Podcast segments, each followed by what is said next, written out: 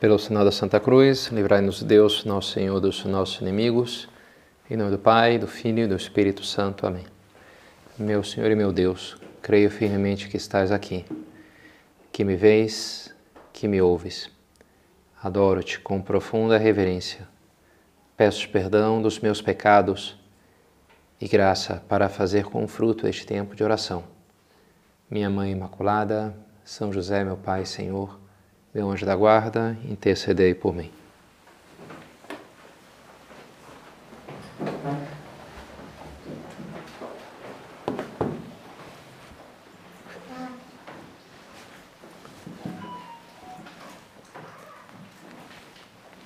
Reino Dei intra vos est. O reino de Deus está dentro de vós. Escutei essa semana uma história que me chamou a atenção de um rapaz que foi fazer o caminho de Santiago ano passado. E ele fez um caminho de Santiago versão estendida, saindo de Paris, o que é uma bela distância. Até Paris chegar na Espanha, percorrer todo o norte da Espanha, né, até chegar ao extremo oposto, Santiago de Compostela e ainda fez uma pequena extensãozinha que é até o Finisterre, um, uma povoadozinha que tem passando inclusive de Santiago, já que no, no, no Oceano Atlântico. Né? E, e foi meio complicado, porque ainda que ele se preparou muito, ele foi com dinheiro, ele trabalhava já, então foi juntando dinheiro, foi comprando os equipamentos, bastante boa qualidade, investiu um dinheiro razoável naquilo mas chegando lá em Paris, a mala se extraviou, não chegou a mala dele. Ele nunca mais viu a cor da mala, provavelmente foi roubada, porque viram né, que era um negócio valioso. Foi reclamar lá na, na agência de viagem e disseram: Não, até agora tem que esperar, tem que fazer isso. Não, mas não está vindo, eu preciso dessa coisa. Olha, a gente pode te ressarcir. Ele fez uma declaração ali do que tinha na mala e deram para ele uma pequena parcela do verdadeiro valor da coisa, né? Sei lá, né, um terço, não sei, uma coisa assim. E aquilo era injusto, mas, bem, para eu agora entrar na justiça, eu tenho que estar no Brasil, tenho que meio, teria que meio que desistir. Mas ele falou, não, não vou desistir, eu estou aqui, eu vou fazer o caminho, então topou lá, assinou, pegou ali o dinheiro que lhe deram, foi numa loja dessas de equipamento esportivo, de equipamento esportivo, comprou ali o que dava com aquilo e foi. E fez o caminho que demorou dois meses até chegar no final. E ele explicava porque ele, ele tinha essa necessidade, ele não podia desistir. Porque era uma coisa que ele trazia da infância dele. Quando ele tinha dois anos, ele não lembrava, mas a família tinha passado por um, por um momento muito difícil, a família dele. Por muito pouco não se desintegrou, muito pouco os pais não se separaram. O pai estava meio perdido na vida, bebendo, não trabalhava, não se ocupava da família. A mãe chegou uma hora que já não aguentava mais, então estava prestes a se separar mesmo. E por um comentário de uma terceira pessoa, uma coisa assim meio do nada, ele pegou, meio deu a louca, quer saber, eu vou fazer o caminho de Santiago. Pegou e foi, abandonou tudo e foi, e fez o caminho. O pai. E depois que o pai voltou, ele voltou outra pessoa. Ele começou a trabalhar, parou de beber, começou a, se, a servir, a família se converteu, se tornaram católicos, começaram a educar os filhos na fé. Hoje participo nos meios de formação da obra e é uma família assim que esse rapaz cresceu. Isso ocorreu quando ele tinha dois anos de idade. Né? Então ele cresceu vendo lá o, porta-retrato, né? quando meu pai fez o caminho de Santiago e aquilo foi no imaginário dele foi a grande foi a salvação da família, porque de fato aquilo deu a guinada que tornou a família dele algo tão maravilhoso que ele pôde experimentar e que certamente não era antes daquela experiência do pai. Então ele cresceu com aquilo muito, uma convicção muito forte. Um dia eu vou fazer também esse caminho, eu também preciso fazer isso daqui. Né? E por isso ele batalhou muito por aquilo, né? para viver aquela experiência, algo daquela experiência transformadora que o pai tinha experimentado e tinha feito um efeito tão positivo nele mesmo, em primeiro lugar, e depois ao seu redor.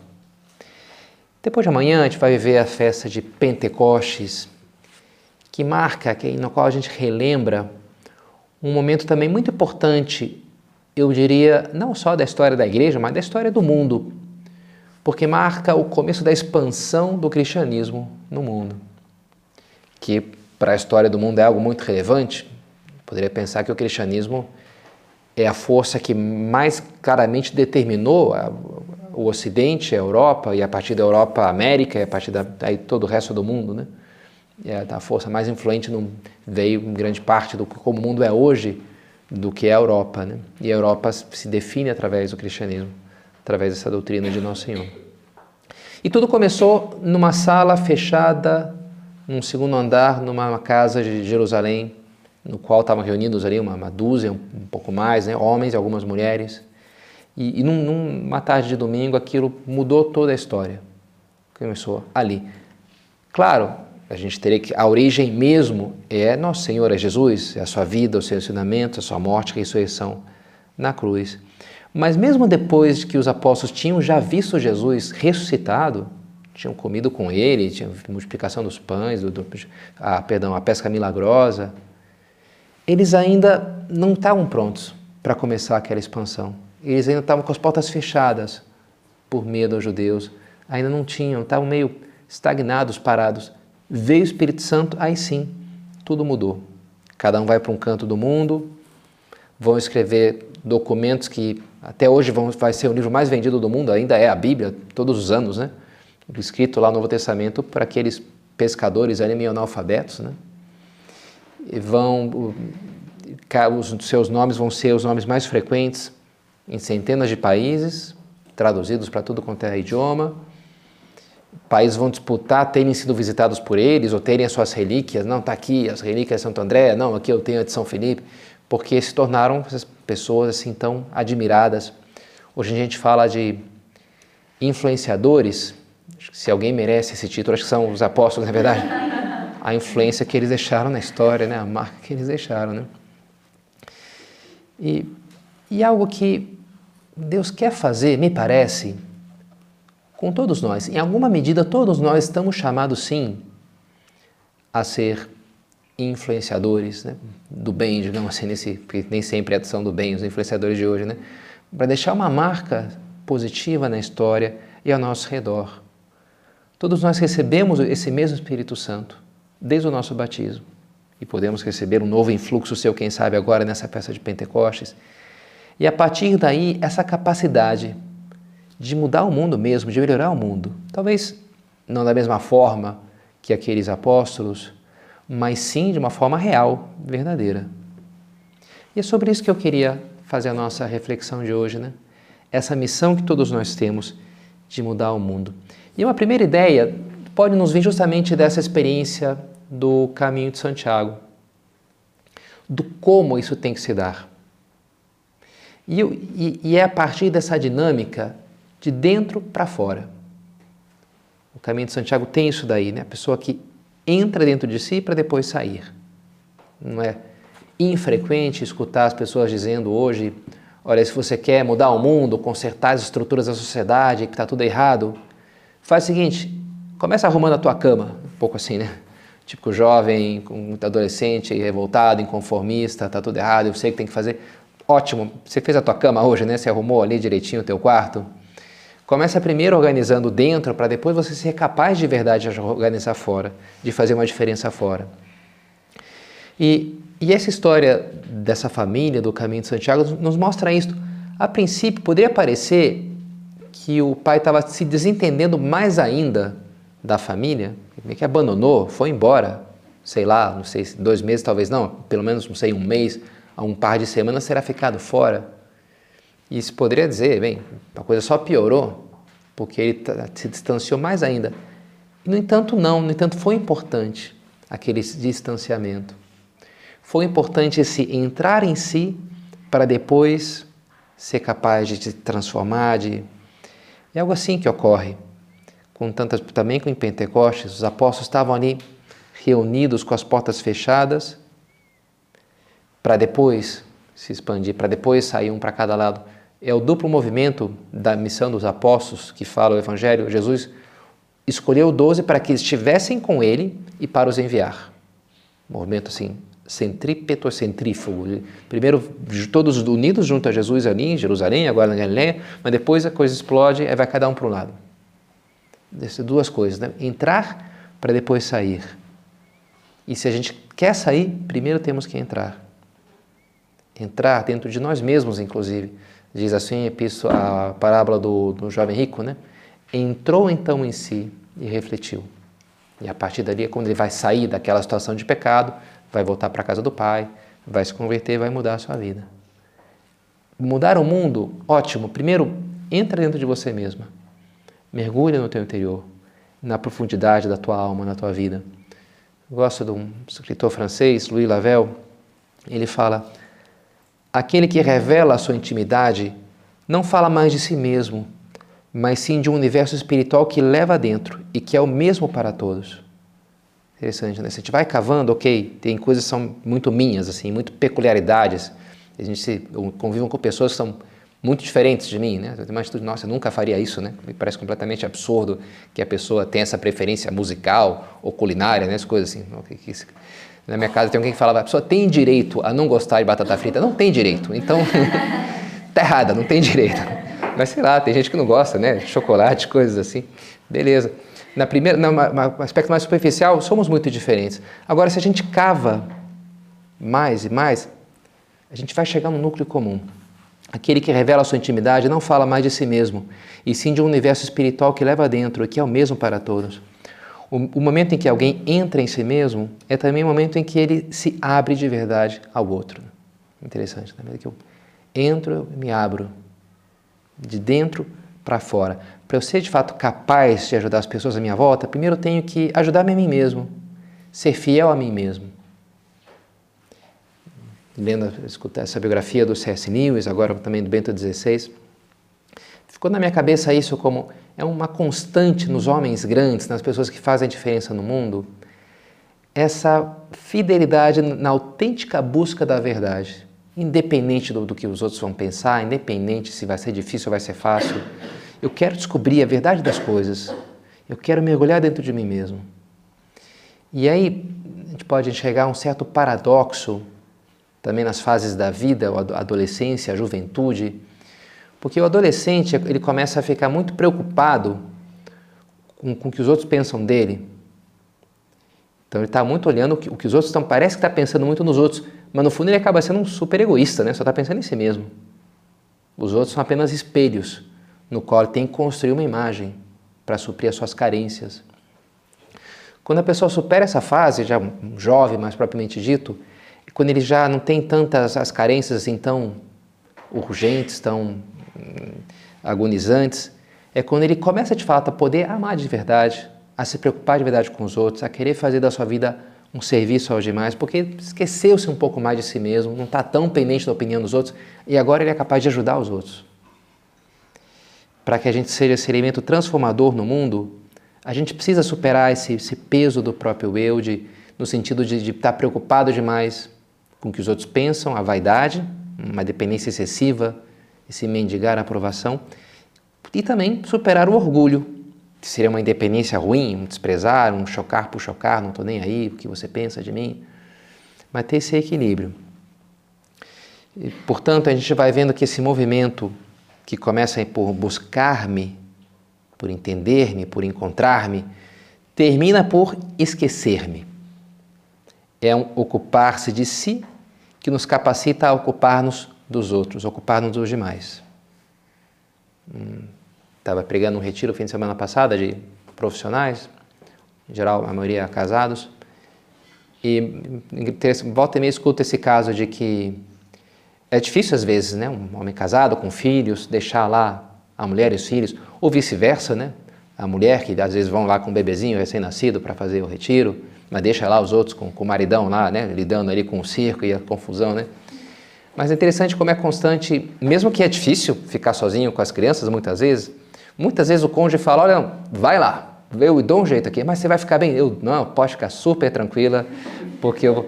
Por quê? Porque depois ela volta um doce, né? a monstrinho, a megera lá, que já está insuportável, volta um cordeirinho super né, delicado e, e bondoso. Enfim, nem sempre acontece, mas às vezes sim, né? Às vezes acontece que a pessoa, isso, faz, faz um bom retiro, e ela já não estava mais né, com paciência, já estava muito, sei lá, brigando com qualquer coisa. A gente faz um bom retiro, a gente volta muito mais amável, muito mais paciente, muito mais capaz de ajudar. Né? Esse mergulho dentro de nós mesmos, que é o retiro, que é o silêncio, que é o isolar-se por um fim de semana, uns poucos dias, me leva depois a ser mais capaz de me doar de verdade às pessoas à minha volta. É aquela sequência famosa da Madre Teresa de Calcutá. Fruto do silêncio é a oração, fruto da oração é a fé, fruto da fé é o amor, o fruto do amor é o serviço. Tudo serviço é a paz. Mas é interessante, né? Primeiro silêncio, oração, isolamento, que aí através da fé eu chego no amor e no serviço. Eu me isolo dos outros para depois ser capaz de me doar de verdade aos outros, né? processo. Agora tem que chegar lá também, tem que chegar no serviço, né? É uma segunda característica para eu ser capaz de ser esse elemento transformador do mundo, primeiro ter algo, ter vida interior, ter o que comunicar aos demais, encontrar a mim mesmo mas depois também ter esse desejo de abrir-me para servir os outros. E é preciso esse equilíbrio, às vezes falta uma dessas duas coisas. Talvez nas últimas décadas, na, na história da igreja, especial talvez no Brasil, a gente tenha assistido um exagero no, na parte do serviço, no sentido de não desprezar a coisa da vida interior, porque havia um outro exagero por outro lado, né? essa coisa do pêndulo. Então, de fato, há uns 100 anos atrás, a igreja estava, a espiritualidade que se respirava na igreja católica era uma coisa excessivamente intimista, digamos assim, né? Eu e o meu caminho para a santidade. Talvez por uma tradução meio mal feita da espiritualidade do, dos santos religiosos, as pessoas alimentavam o seu, seu caminho para a santidade lendo a vida, como até hoje fazemos, né? Santa Teresinha, Santa Teresa, São João da Cruz, são Felipe Neri, hoje São Felipe Neri, é um pouquinho diferente dos outros, mas em geral tinha essa espiritualidade, um São Francisco de Assis, de, bem, eu tenho que ser santo e, e, o mundo meio que atrapalha, a minha família atrapalha, o trabalho atrapalha, né? Isso aí, quanto menos isso, quanto mais parecido a uma freira, a um monge, mais santo é você. Então gerava entre os leigos, que sempre são a maioria da igreja, uma espiritualidade um pouco assim é, de uma certa dicotomia entre a minha vida real e o meu caminho para a santidade. A vida prática, com suas mil pequenas miudezas de, de compromissos, que, e depois o meu caminho, de fato, para amar muito a Nosso Senhor. E o que pra, a santidade está aqui, no isolamento. Então gerou uma espiritualidade assim muito de costas para o mundo. O que, que é ser um bom católico? É estar tá lá na igreja, estar tá rezando, é tá, ser da ordem terceira de não sei o quê, né? Por mais parecido possível e isso gerou essa distorção. E essa distorção, então, o Concílio quis, o Concílio Vaticano II quis corrigir, quis dizer, olha, não é assim, né? Um cristão não pode se santificar de costas para o mundo, de costas para, para os problemas sociais, para a sua família, para, para as coisas, para as pessoas à sua volta, né? Para os seus amigos. Mas se vai santificar, santificando essas coisas. E aí, aí um pouco o pêndulo foi para outro lado, né? Então não precisa mais rezar, não precisa mais ter, fazer retiro, não precisa mais confissão, sacramentos. Agora o negócio é a transformação social, é isso que conta. Vamos lá, vamos fazer um partido aqui, vamos organizar o sindicato. Enfim, acho que a gente conhece um pouco essa história né, das últimas décadas no Brasil. Então é preciso, sabe, esse equilíbrio, e às vezes hoje em dia talvez a gente já esteja voltando um pouco para o outro lado, né? E a pessoa já encara ali, não, eu aqui sozinho, não tem que fazer apostolado, não tem que ajudar os outros, o importante é que eu não peque. Sempre as duas coisas, as duas coisas. E, e é preciso ter presente, até escutava essa semana uma entrevista com uma especialista em coisas de gerações, fez uns estudos aí. É um traço que tem crescido nas últimas gerações, é o individualismo. Algumas coisas melhoram, outras pioram, mas isso tem crescido. Porque ela atribui a tecnologia. Porque as pessoas se isolam mais, não precisa estar presente, não precisa ir lá, tudo agora é online, não sei, né? Você compra no, na internet, pede por teleentrega o teu jantar. Então diminui o contato, o sair de casa, as pessoas ficam mais autossuficientes, né? não sei, é uma explicação. Mas é algo para ter presente, sabe? Seria uma pena, seria um veneno se isso entrasse na vida, na nossa vida cristã e a gente não entendesse, eu estou aqui para servir os outros, né? Eu recebi a, o dom da graça, a fé, a saúde, a juventude, essa energia que eu tenho para comunicar como os apóstolos receberam o Espírito Santo, não ficaram, eba, agora a gente tem o Espírito Santo, nós somos bons pra caramba, né? Não, eles abriram a porta e saíram já na hora ali, né? Pregando, falando. E... Isso aqui é para os outros, né? Isso aqui é para o mundo. Não é uma coisa para mim, não é um, um caminho de, de um auto-engrandecimento, auto-aperfeição, né? a vida cristã como se fosse assim, um processo que agora melhorei o meu saque, melhorei a minha defesa, melhorei a minha cortada, agora, hum, ótimo, vamos sim melhorar, mas é para servir, não é para mim, é para os outros. Né? É esse contato com, com Deus, com, com Cristo, que nos diz que, olha, você vai me amar amando os outros. Quando eu estava nu, você me vestiu, estava é, com sede, você me deu de beber, você Servir nos outros que você vai me servir, amando os outros que você vai me amar. Eu vou amar a Deus e crescer na santidade na medida em que eu me entrego e a minha vida faço dela um serviço aos demais. Também isso marca né, as pessoas grandes. É, por exemplo, a história de São José de Anchieta, no Brasil está cheio de uh, estradas, cidades, né? deixou gente que deixa marca no mundo, literalmente, né? deixou tantas coisas.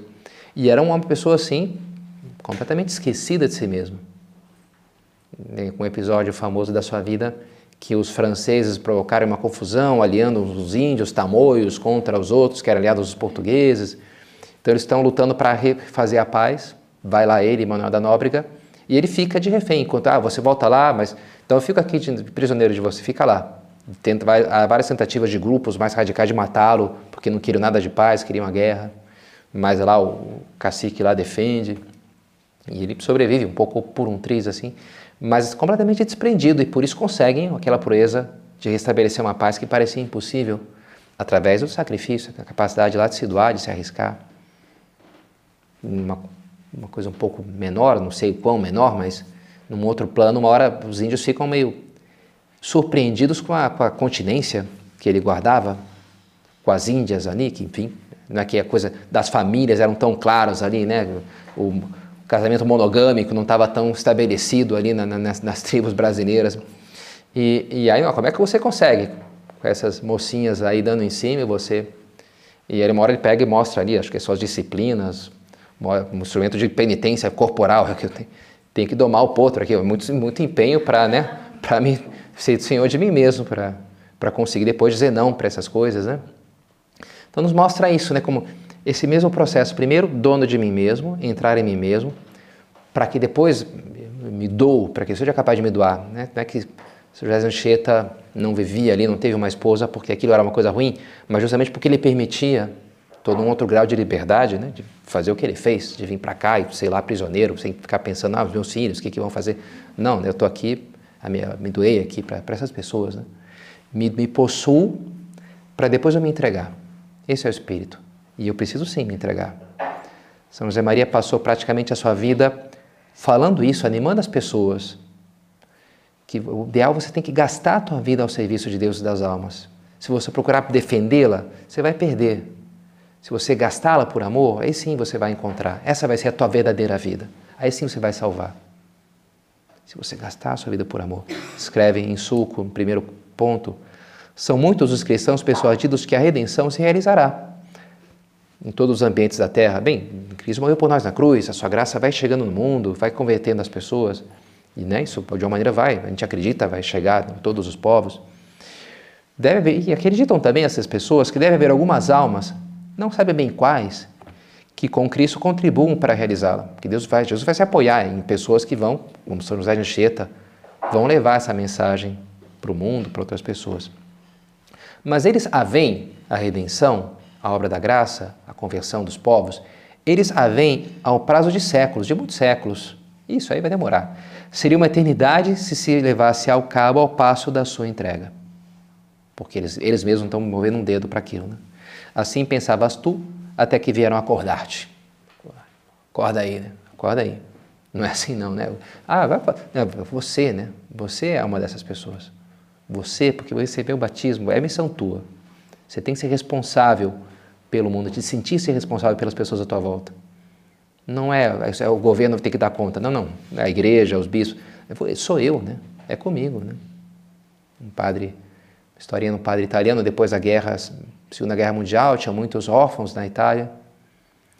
E ele estava um pouco, via aquela situação de miséria daquelas crianças. Né? Os pais tinham morrido na guerra. Bem, senhor, você não vê o sofrimento dessas crianças, né? Por que você não faz alguma coisa para para aliviar esse sofrimento. E ele escutou que Deus lhe dizia: Eu, eu já fiz. Você. Hã? Como assim? E ele entendeu que ele tinha que fundar, e de fato fez, né? Uma coisa ali, uma instituição. E... Interessante, né? É contigo, né? Você está aí, ah, alguém faça alguma coisa. Não, né? Faz você, né? Abraça se você, Deus, se você tem essa inquietação, olha é um sinal, né? Que Deus, que essa é a tua missão, que Deus está te pedindo algo. É assim que tenho que encarar a nossa vida. Então, dois possíveis obstáculos que a gente já percorreu, que poderiam barrar essa capacidade essa missão nossa de mudar o mundo, de ajudar as pessoas, melhorar as coisas à nossa volta. Um primeiro seria essa falta de interioridade, e às vezes a pessoa não tem noção das coisas, quer mudar tudo, mas não se deu o trabalho de estudar nada, de pensar, de, né? cegos que guiam outros cegos. Tem opinião para qualquer coisa aqui na internet, mas depois não, não pensei em nada, né? Também não é assim, não vou ser capaz de ajudar de verdade, né? Então, primeiro, ter interior, ter algo. Outro obstáculo seria o egoísmo, a falta de vontade, disposição de fato para sair de mim mesmo e ajudar os outros. Né? E um terceiro e último obstáculo, para completar a nossa reflexão de hoje, a gente pode enxergar no medo, na covardia. Até tinha, gostaria e tenho algo de ver interior gostaria de ajudar os outros, mas não sei, sabe, eu me sinto tão inapto para isso, tão incapaz diante dessa tarefa tão grande. E é importante que a gente combata também isso, também uma certa falsa humildade que poderia nos paralisar, nos impedir de fazer o que estamos chamados a fazer. Já Jesus nos previne de alguma maneira contra isso, quando ele fala assim: Vocês são a luz do mundo. Não se pode esconder uma cidade situada sobre uma montanha, nem se acende uma luz para colocá-la debaixo do alqueire, mas sim para colocá-la sobre o candeeiro, a fim de que brilhe a todos os que estão em casa. Brilhe assim a vossa luz diante dos homens. Eu te acendi, não para te esconder, né? Mas para que você brilhe. Interessante isso daí, né? Eu? É, né? Ah, padre, eu sempre soube que eu nasci para brilhar. Eu sou atriz de Hollywood. Ser... É, enfim, talvez não esse brilho, digamos assim. O brilho é uma vaidade meio, meio boba, né? Mas esse brilho de verdade, que é capaz de aquecer os corações das pessoas, né? que é capaz de iluminar e transformar a vida das pessoas à nossa volta, sendo exemplo, modelo, protagonistas, faróis acesos nesse mundo de hoje. Epístola de São Pedro, com uma lâmpada que brilha em lugar tenebroso, até clarear o dia e levantar-se a estrela da manhã. Quase lucerna lucenda in calide nosoloco, uma, uma lanterna, uma luz que brilha, um farol, no lugar tenebroso. Mas, padre, é que no meu, sabe, na minha família, no meu, na minha, se você soubesse como é que é a minha turma na faculdade, o caos, aquele negócio lá, né? As minhas amigas, quão perdidinhas estão, né? É que é difícil, sabe? Bem, com cedo, né? Concordo. Mas olha, quando é que é mais importante uma, uma lanterna, uma vela? Quando está escuro ou quando está claro? De dia ou de noite, não é verdade? Deus nos acendeu justamente para que a gente brilhe na escuridão, né? Em Nosoloco, onde já não se vê nada aí sim você vai ser uma fonte de luz importante, você vai ser guia, você vai ser pauta, você vai ser direção, bússola. E, e somos chamados a isso. Vocês são a luz do mundo. São José Maria gostava de comentar também essas passagens do, do, da audácia dos apóstolos no, nos Atos dos Apóstolos, como aquela que eles estão entrando no Templo de Jerusalém, cruzam ali por um paralítico que estende a mão de forma um pouco mecânica, pedindo ali um dinheiro. E Pedro, com João, olhou bem para ele e disse: Olha para nós. Bicha, essa frase, respeite aí nos. Não tem medo de se mostrar, digamos assim. Não por ostentação vaidosa, não é isso, né? Mas também não, não tenha vergonha de no que não vejam que eu faço isso, que eu faço aquilo. Não, olha para mim, não tem problema. Não, tenho, não, tô, não quero me esconder aqui, né? Olha para nós. O homem ficou olhando para eles, esperando receber alguma coisa. Vai, me dar aqui um trocado. Pedro então disse: Eu não tenho ouro nem prata, mas o que eu tenho te dou. Em nome de Jesus Cristo, Nazareno, levanta-te e anda. E aquele homem então obedeceu, digamos assim, né? e se curou, ficou curado da sua paralisia. Sabe, enfim, talvez a gente não vá passar por aí levantando né, defuntos ou paralíticos, né? Enfim, talvez Deus não queira isso para nós. Mas espiritualmente sim, né? Por que não? Por que não? Aquela pessoa estava lá travada espiritualmente, na, na sua família, estava meio brigada, estava com uma situação ali que não.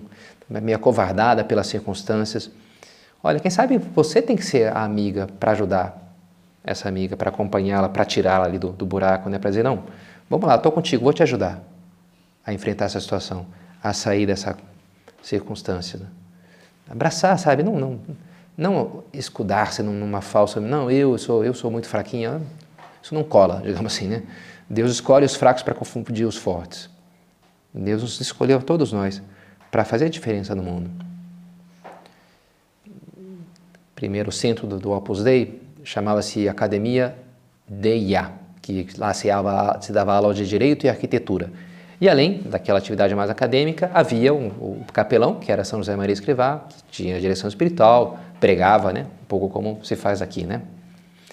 E, mas os estudantes que se entusiasmavam muito com, com, com, toda aquela mensagem de São José Maria, de mudar o mundo a partir de dentro, eles mudaram, ó, não, é, não é direito e arquitetura, é Deus e audácia. Rebatizaram ali né, a sigla Deus e audácia, porque a gente tem que contar com a graça de Deus, que a gente vai né, na coração, no sacramento, e depois a audácia humana, que não nos falte coragem, audácia para enfrentar, para saber que Deus nos chama para de fato mudar o mundo. E é, e é verdade, Deus é audácia. Assim a gente vê Nossa Senhora junto naqueles primeiros doze, em situações hum, difíceis, já desde os começos, estava com eles também em Pentecostes, e sempre soube ser esse conforto, essa força para que eles superassem as dificuldades. E sempre foi ao longo da história na igreja, sempre esse apoio materno, essa fortaleza dos cristãos. E também será nossa, se a gente sabe acudir a ela, pôr-nos sob o seu amparo, para ter, quando for necessário, recuperar né, a luz, a força, esse grande sentido, para que depois possamos também ser luz, força e sentido para as pessoas à nossa volta.